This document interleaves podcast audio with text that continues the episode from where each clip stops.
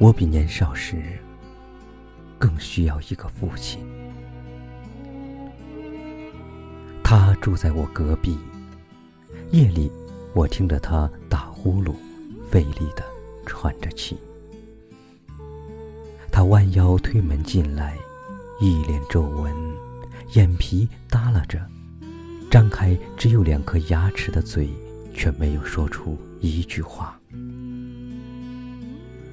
我们在一张餐桌上吃饭，他坐上席，我在他旁边，看着他颤颤巍巍伸出一只青筋暴露的手，已经抓不住什么的手。这该是数年之后我自己的样子吧。一个父亲，把他全部的老年展示给儿子。一如我把整个童年、青年带回到他眼前，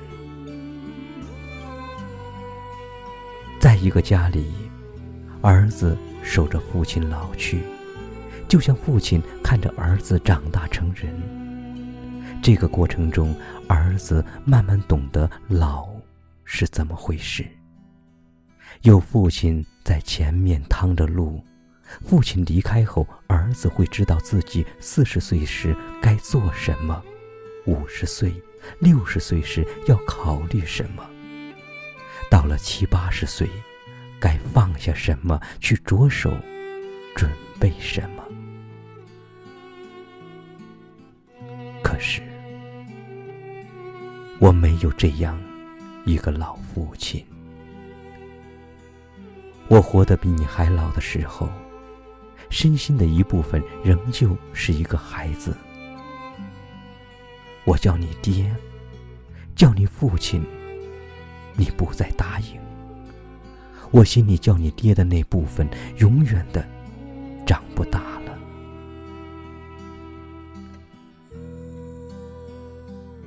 多少年后，我活到你死亡的年龄，三十七岁。我想，我能过去这一年，就比你都老了。作为一个女儿的父亲，我会活得更老。那时想起年纪轻轻就离去的你，就像怀念一个夭折的儿子。你给我童年，然后是我自己走向青年、中年。我的女儿只看见过你的坟墓，我清明带着她上坟，让她跪在你的墓前磕头，叫你爷爷。你这个没福气的人呐！想过没有，多少年后会有一个孙女伏在耳边轻声叫你爷爷？